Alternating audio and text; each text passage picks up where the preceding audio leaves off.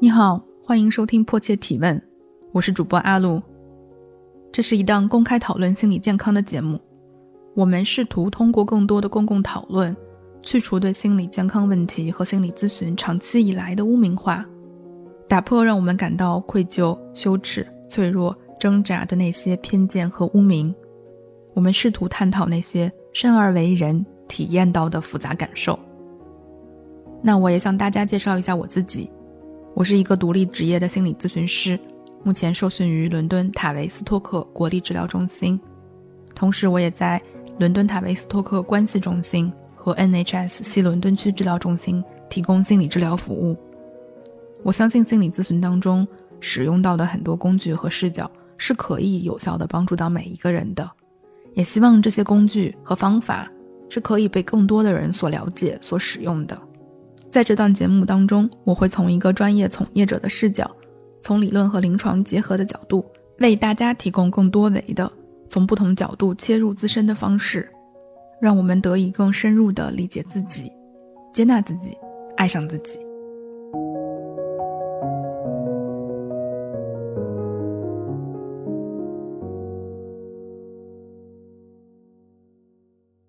今天这一期节目是我们第一季节目的第六期了。相信听到这里，大家已经注意到了贯穿我们第一季的主题，就是试着去理解我们身上那些最常见的、人人都有的、最基本的情绪和感受。也许每一个主题在你听起来觉得平平无奇，因为他们真的太常见、太普世了。而我不得不把他们放在最前面的原因是，我们之所以能确认自己的存在和确认自己存在的合理性，是在我们的感受能被确认之后才有可能的。那我们今天来说说比较和嫉妒这类感觉吧。这期节目我们会提到的几个核心概念有：比较、妒忌，对应的是英文单词的 envy，和嫉妒，对应的是英文单词的 jealousy，还有就是羡慕。嫉妒和妒忌这两个词在中文当中常常是混着用的，所以我在后面说到这两个词的时候，会把它们的英文对应单词也加上，以避免混淆。因为他们两个其实是非常不一样的概念，我们稍后也会具体的解释。不论是妒忌还是嫉妒，都是发生在和别人对比之后的，所以我们还是从对比和比较的概念开始说起。为什么我们天生爱比较呢？那首先从进化角度来说，在原始部落当中，我们是要不断的和别人对比，确认自己的位置，寻找和别人的差异，进而来缩小这样的差异。以确认自己是可以被集体所接受的，来寻求在集体中的生存。那么，在更当代的社会文化之下，随着资本主义的兴起，我们当代大多数人的思考方式其实也是非常资本主义的。资本主义价值观是鼓励竞争的，并且认为竞争是健康的。竞争当然有它促进和积极的一面。资本主义价值观深入人心，很大程度上也是我们都还挺认可竞争的。这部分便无需多言，而竞争的问题在于，不管你做什么，你必须比别人好，才能排序高，才有意义，才有价值。举个例子，如果一个考试大家都是一百分，那你的一百分就变得好像没啥意义了。可事实上，这一百分本来意味着是你已经学会了所有该学的东西呢。资本主义文化是鼓励我们每个人把自己商品化的，当然，自古以来。我们每个人都是靠自己的一个手艺或者技能来和别人进行交换，以换取生活的。但是在我们当下的这个时代，这部分多少是变得有些夸张。我们的私生活变成了可以展示的商品，爱情关系变成了可以展示的商品，人的身体本身也变成了可以展示的商品。就像我们看到那些相貌较好的，不论是男性还是女性，都可以直接通过美貌出道。我们可以看到很多网红的自我介绍里。写着去过多少个国家，读过多少本书，做过多少多少件什么样的事情，这些经历都能变成一种卖点。而想想看，当我们在商场里选购商品的时候，我们会怎么挑选呢？你会把它和同类型的商品比来比去，对不对？那么当现在我们自己就是商品的时候，你又会怎么选呢？又会用什么样的眼光来审视自己呢？而近几年在自媒体时代的流量规则潜移默化的塑造之下。很多已经在把自己商品化的参与者，又不得不把自己垂直化。虽然这符合社交平台的流量法则，但是把复杂的人扁平化、单一化、垂直化，显然是把一个人从一个丰富的人转化成商品的过程。那么，为什么我们会沉迷于和别人的比较呢？让我们欲罢不能的想与周围人不断对比的基础，是自己不确定自己的价值。当我们无法自拔的时刻在和周围人比对，看看谁高谁低，谁更胜谁一筹的时候，往往是我们自己在自己的环境当中无法锚定一个准确的位置。比较也分好的比较和坏的比较。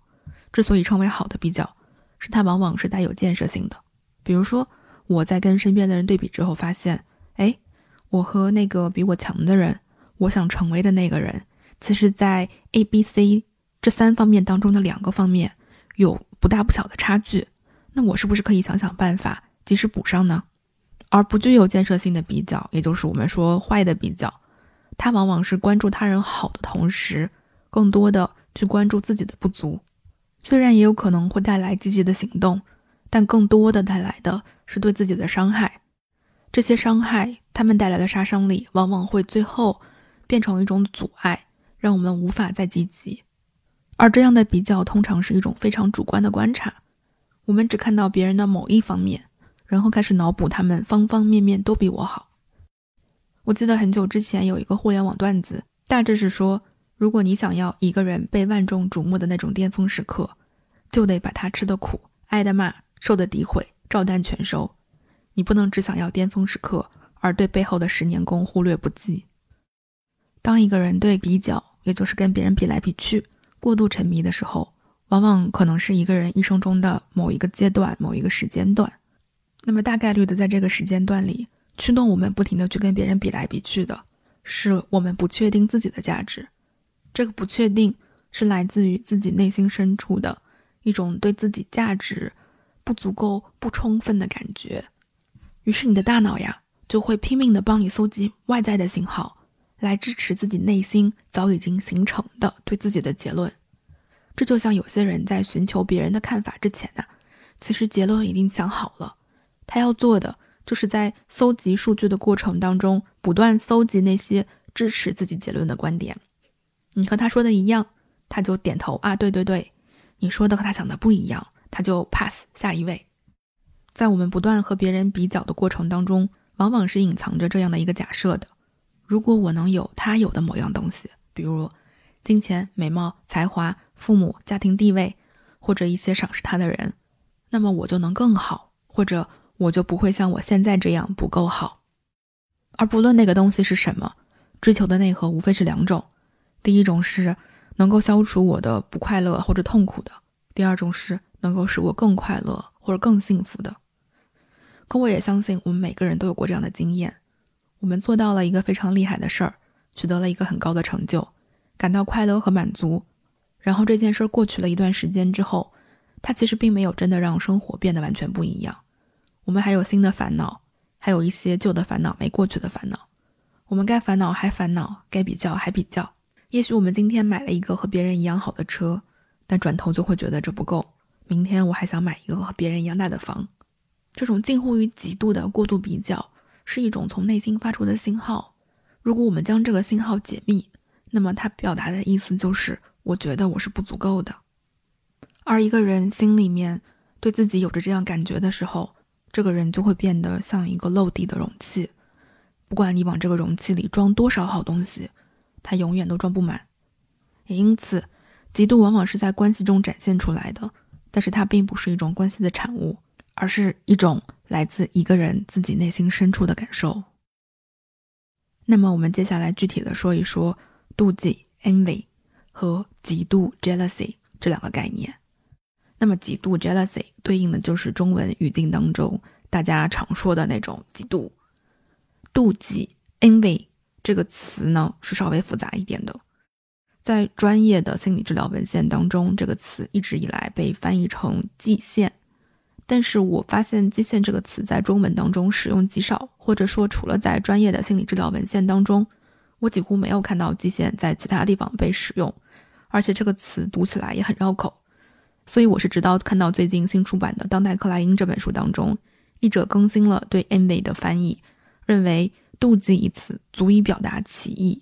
对此我非常认同，所以我会在之后用妒忌来对应 envy，而不再使用基线。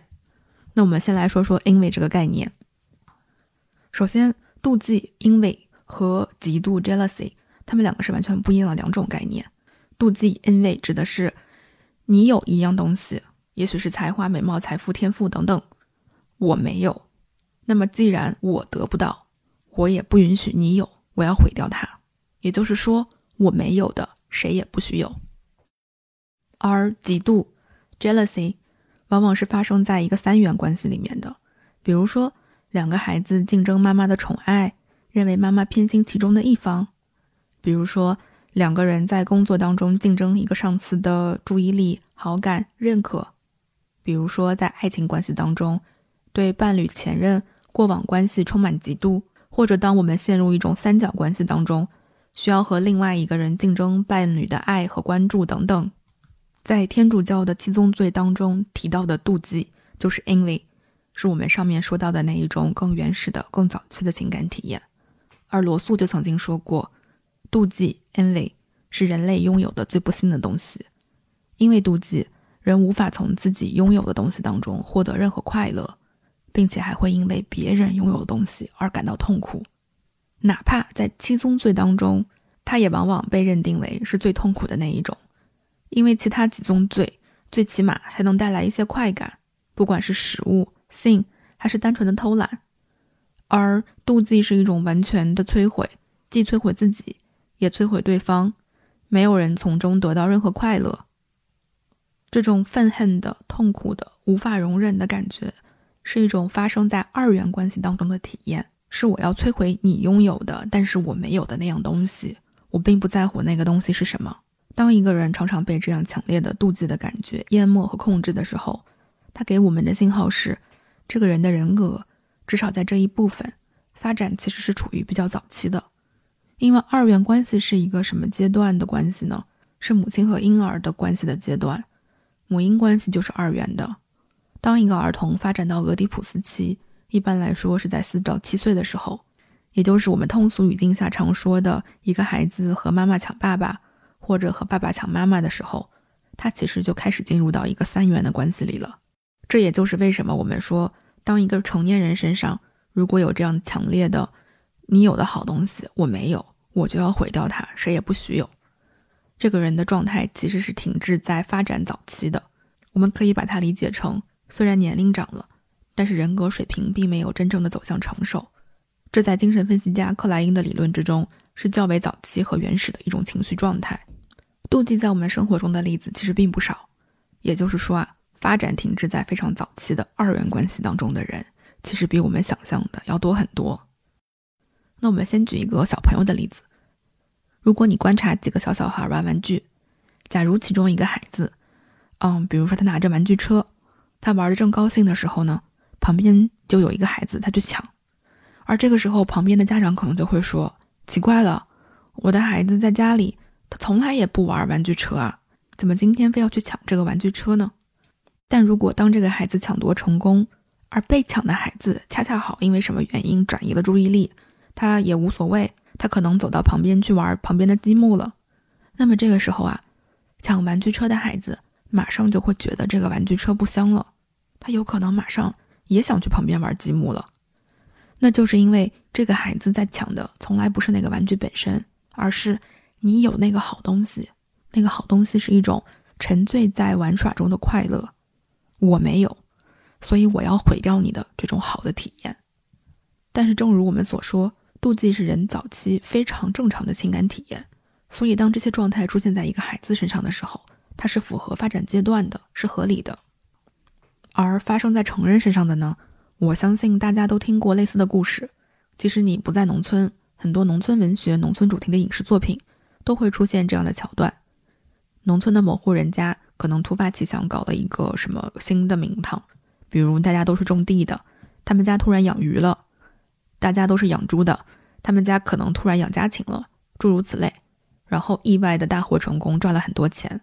那么在第二年这个丰收的季节的时候呢，就会遭到同村其他人的陷害，比如说对鱼塘或者家禽投毒，导致这户人家能赚钱的东西一夜之间毁于一旦。再或者，是比如说某位领导干部在准备升职公示期间，并没有被自己的竞争对手恶意中伤，反而是被自己的某个亲戚举报一些奇奇怪怪的东西。但是，往往这种举报令人费解之处在于，举报的人并不会因为被举报人无法晋升就得到什么好处。举报的人举报的动机，并不能让自己获益，也不见得是在为社会伸张正义。他好像仅仅就是为了摧毁这个人有而我没有得到的那个东西。那么，在社会新闻当中呢，我们也屡见不鲜的，常常看到一些类似的事件，比如说妻子要离开自己的时候。这个丈夫就以生命安全作为威胁，有的时候甚至真的实施了。再比如说，女友要和自己分手的时候，或者自己感受到要被分手的危险的时候，就会做一些，比如向对方泼硫酸啊，导致对方毁容啊这样的过激行为。这就是在表达，这样的好东西，如果我不能拥有，那么谁都不能拥有。一旦我觉得我没有办法拥有它了。那我就要毁掉它。在妒忌、envy 这个感受当中，它包含着比较，也包含着匮乏。这个感受表达的是，因为别人的存在，因为别人的拥有，强化了我是不好的，我是不足够的，所以我的不好都是别人的错。而妒忌的人并没有因为看到别人有这么好的东西，就随之感到，也许我也可以有，也许我通过努力也得得到。所以，如果我们可以共情性的去理解这一部分，这其中其实是一种深深的痛苦和绝望。那就是那些好的东西是我永远也不可能有的。我如此匮乏，我如此贫瘠，在我有的这片犹如被烈火焚烧过的土地上，它永远都开不出花，以至于我只能向别人的土壤投毒。而妒忌的感受之所以难以修通、难以消除，困难之处在于。很多时候，我们自己是意识不到我们在妒忌的，也因此，这样的状态往往是我们自己难以自拔的，是难以通过自助的方式来获得改变的。当然了，很多时候妒忌 envy 也不光光与我们自己有关，也可能与关系里面的另一方有关，与我们关系当中互动的方式有关。比如，当我们注意到大多数的时候，自己看待这些不一样、这些差异。还是心态挺好的，但唯独个别人总能激起自己心中一些不舒服的东西。那么，也许是在你们关系当中有一些特别的东西正在发挥着作用。比较常见的就是对方虽然分享了，但可能用的是一种施舍的态度。这种施舍的态度本身就是居高临下的，是蔑视关系里面另一方的。那么，无疑会让我们觉得非常的不舒服、愤怒，甚至激起自己很多阴暗的想法。而有这些阴暗的想法都是非常正常的，是我们生而为人的正常的部分。就像阳光之下，我们每个人都有明亮的一面，但也都有影子。我们每个人身上都有灿烂的一面，也有阴影的一面。当我们感受到这些阴影的力量的时候，我们不被它推动着采取行动，而做出伤害别人的事情，那我们就已经是在用人性之善制约人性之恶了。迫切提问是一档公开讨论心理健康的节目，由 Marcast Media 制作出品。在这里，我们试图讨论那些生而为人体验到的复杂感受、陷入过的困境、走入过的死胡同和无法挣脱的关系。我为什么会有这样的感觉？只有我一个人这样吗？别人也是如此吗？我这样的感觉正常吗？是正确的吗？是健康的吗？我有这样的感觉和问题，我该怎么处理？怎么应对？我们试图的通过不断提问，让我们能够更加深入的理解自己，理解他人。我们相信总有人对自己的内心充满好奇。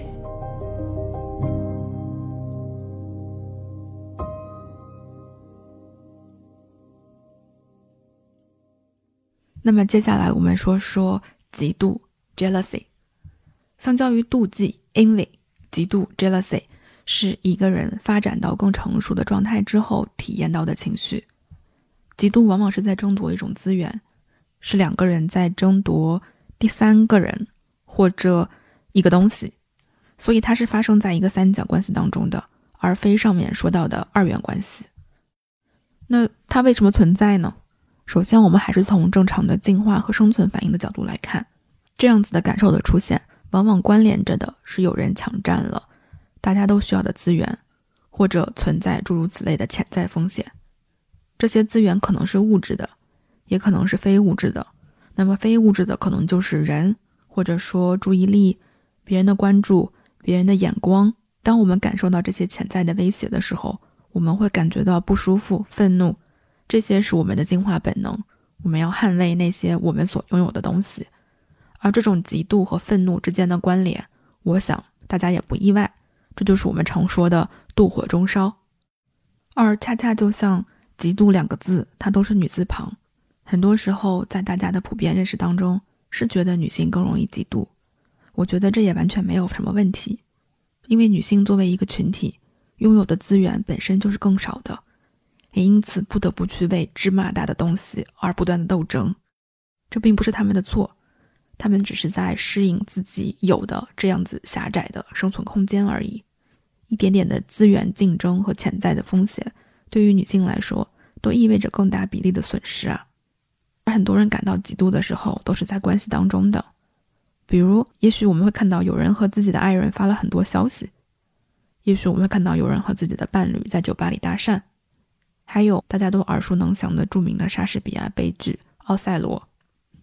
这些东西某种程度上折射出来的是，至少在有那么一些些时候，你觉得你拥有的这些东西可能并不属于你，或者是你无法掌控、无法留住的。他是深深的相信别人可以从你手中把这些东西拿走，而这个背后的信念是，我们会在一些时候觉得我是不值得的、不够好的，我是能不配来拥有这些好东西、好伴侣、好朋友的。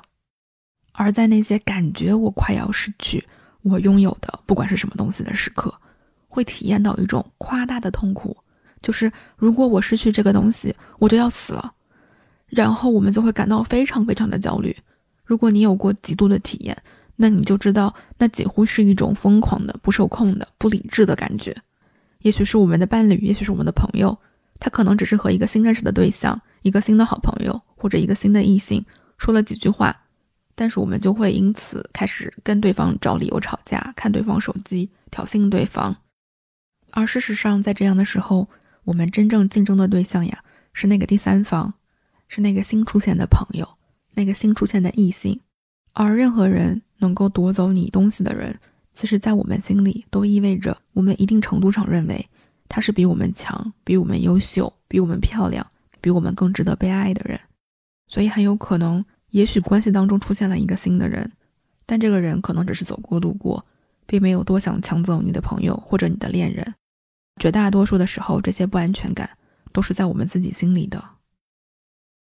嫉妒 （jealousy） 也不是一种单一的情绪，往往其中是混杂着很多其他的感受的。比如，当我们在嫉妒一个人获得比我们更多关注的时候，我们可能也是愤怒的。我愤怒的是他拥有那些我没有的东西。有可能我也是悲伤的，我悲伤的是我失去了那些我本来应该有的东西。那么举个例子，就是兄弟姐妹之间的嫉妒，比如说在一个家庭当中，呃，原本只有一个孩子，这个时候啊，父母决定再生一个孩子了。那么父母的关照、关心、关注和家庭资源的分配，一定是要进入一种新的平衡的。那么家庭的第一个孩子就会感觉到我失去了很多原有的东西。那么我们也来说说啊，既然嫉妒是一个人人都有的非常正常的感受，那么多大程度上的嫉妒是合适的呢？比如说，有人过度亲密的和你的配偶、伴侣说话，你觉得非常嫉妒，那么完全是 OK 的。但是如果啊，事后你不断的去回想、去反刍，然后你越想越气，或者你怀疑我是不是不该生气，然后陷入一种对自己的攻击当中。再或者，你不停的去想，那别人怎么没有情绪呢？怎么就我有呢？那这个时候呀，这种嫉妒就是没有什么帮助的，而且它也超出了它应有的范围，因为你似乎陷在这个当中，而且因此激荡出了更多其他的负面的情绪，被他们缓缓围住。我觉得嫉妒里面还有个单独的门类，是一个非常有意思的门类，我们可以把它叫做对配偶的过去感到嫉妒，而这一个类型的嫉妒。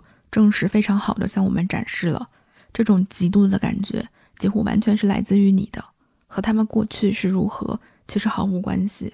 它来自于你的恐惧，对被抛弃的恐惧，被比较的恐惧，被背叛的恐惧。而这种非常独特类型的嫉妒，也会像其他类型的嫉妒一样，它会推动我们去采取行动，去行动化。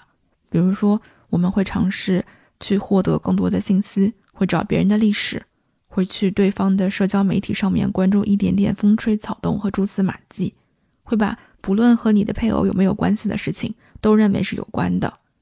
你不停的想知道更多，来消除自己感受到的恐惧。但是，往往这样的方法并不会真的奏效，也不会真的消除你的恐惧，因为内在的恐惧需要的信息，并不是从外部、从别人身上、从其他人的关系里可以搜集到的。内在的恐惧需要的信息，是你对你自己的信息。如果你没有听过我们的第一期节目，关于怎么理解自己、怎么理解自己的情绪、怎么和自己的情绪合作，也许可以去听一听。我们需要的是从自己身上搜寻信息。然后去理解这些恐惧到底是在恐惧什么。我们需要的是真实的好奇，是对自己的好奇，而不是对别人的痴迷。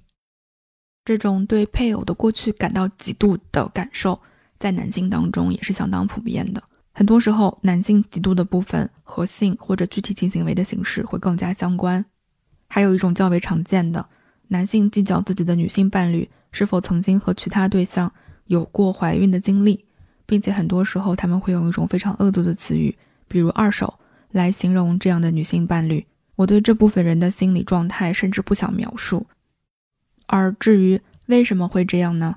这个回答，我觉得是要从多个维度共同来回答的。我们可以从女性主义的视角、社会学的视角、文化的视角，共同的来理解这样的行为。而更微观的、更个人的层面。就是在这样的人心中，他们感到自己是弱小的、无力的、虚弱的、控制不了的。而一个这样对待你的男性，他可能并不是不爱你，他也不是针对你，只是他只有能力这样去爱任何一个人。他甚至可能根本不知道什么是爱。总体来说，我觉得这一个类型并不值得我们花太多篇幅深入探讨。如果大家觉得有兴趣，可以去看一看《父权制与资本主义》，或者。家庭私有制和国家起源这两本书，先从宏观层面上去理解一下。另外，我觉得值得一提的是，嫉妒也分嫉妒心态和嫉妒人格。我们可以把嫉妒心态看作是对特定事件感受到嫉妒的感受，而嫉妒人格看作是一个人的性格特征。这里的差异可以简单总结成：嫉妒这样的感受在一个人的体验当中出现的频率和强度。嫉妒型人格 （jealousy personality） 可以看作是一种更深入骨髓的嫉妒，它是更没有目标的、更弥散的、更无处不在的。如果一个人有这样的性格特质，那么往往是关联着早期的依恋关系的，关联着一些被抛弃的恐惧，而这样的特质也会不可避免的使一个人有长期的慢性焦虑或者抑郁情绪。那么我们来说说。当我们觉察到自己常常陷入不管是妒忌还是嫉妒这样的感受当中，我们可以做些什么呢？如果你感觉到自己常常陷入对别人的羡慕、嫉妒、恨的状态里面，很多时候并不是说说而已，而是这些感觉真的干扰了你，影响了你的正常生活、心情、工作和生活状态。那么大概率，这并不是因为某一个人或者某几个人如何如何。而是你自己有一个固定的模式，这就像啊，我们每个人眼睛上都带了一个滤镜。如果你的眼睛上的滤镜是红色的，那么你看到的世界就是鲜红色的。而嫉妒就像是我们心里的那个滤镜，它是什么样子的，我们世界里的万物就是什么样子的。所以在我们感觉到自己陷入嫉妒这样的情绪状态的时候，我们可以做的是提醒自己，注意此刻。我又在玩这个比较和对比的游戏了，然后我们要确认我们自己嫉妒的感觉。是的，只有真的确认我确实是这么觉得的，我此时此刻确实因他而感到痛苦，才有可能转化这个感觉。我不知道这会不会有点反直觉，但是想要把这个感觉压下去或者逃开，都不会帮助这个感觉化解或者消失。这里还有一个很关键的问题啊，就是很多时候我们把我是谁这个问题外包给了其他人，或者说，当你放弃定义自己的时候，其实你就已经把定义自己的权利交给了别人。我是谁？我要做什么？我要成为怎样的人？我不要做什么？很多时候，我们做或者不做，都是半推半就的跟着别人就这么做了。而一个现实的情况是，很多时候呀，我们还没有建立自我，就已经开始跟别人比较了。随之而来的问题呢，就是我们比的乱七八糟的。我身边有很多人都没有办法明确的说出来，这就是我，或者这就是我想做的事情，或者即使别人都做这些，我也不做这样的事情，因为这些问题是真的需要刻意的花时间去思考的。而现实情况就是，一个人如果没有目的地，那他就无法抵达。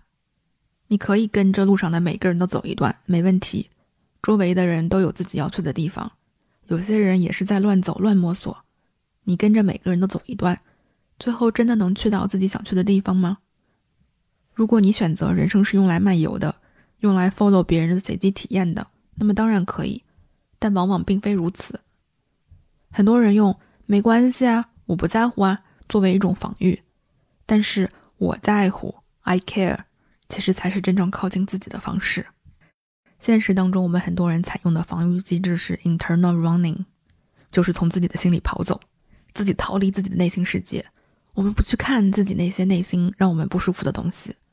但是那种我不够好的感觉可不是这么容易逃掉的。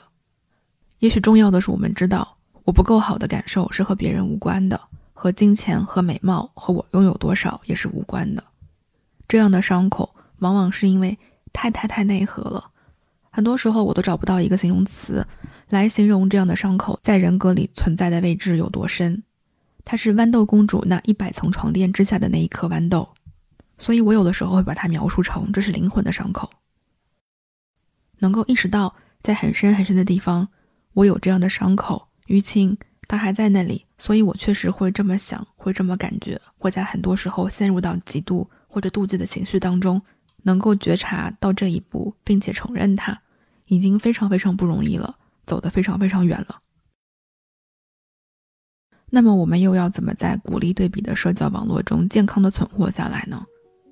其实，当我们不知道我们自己是谁的时候，我们是更容易迷失方向的。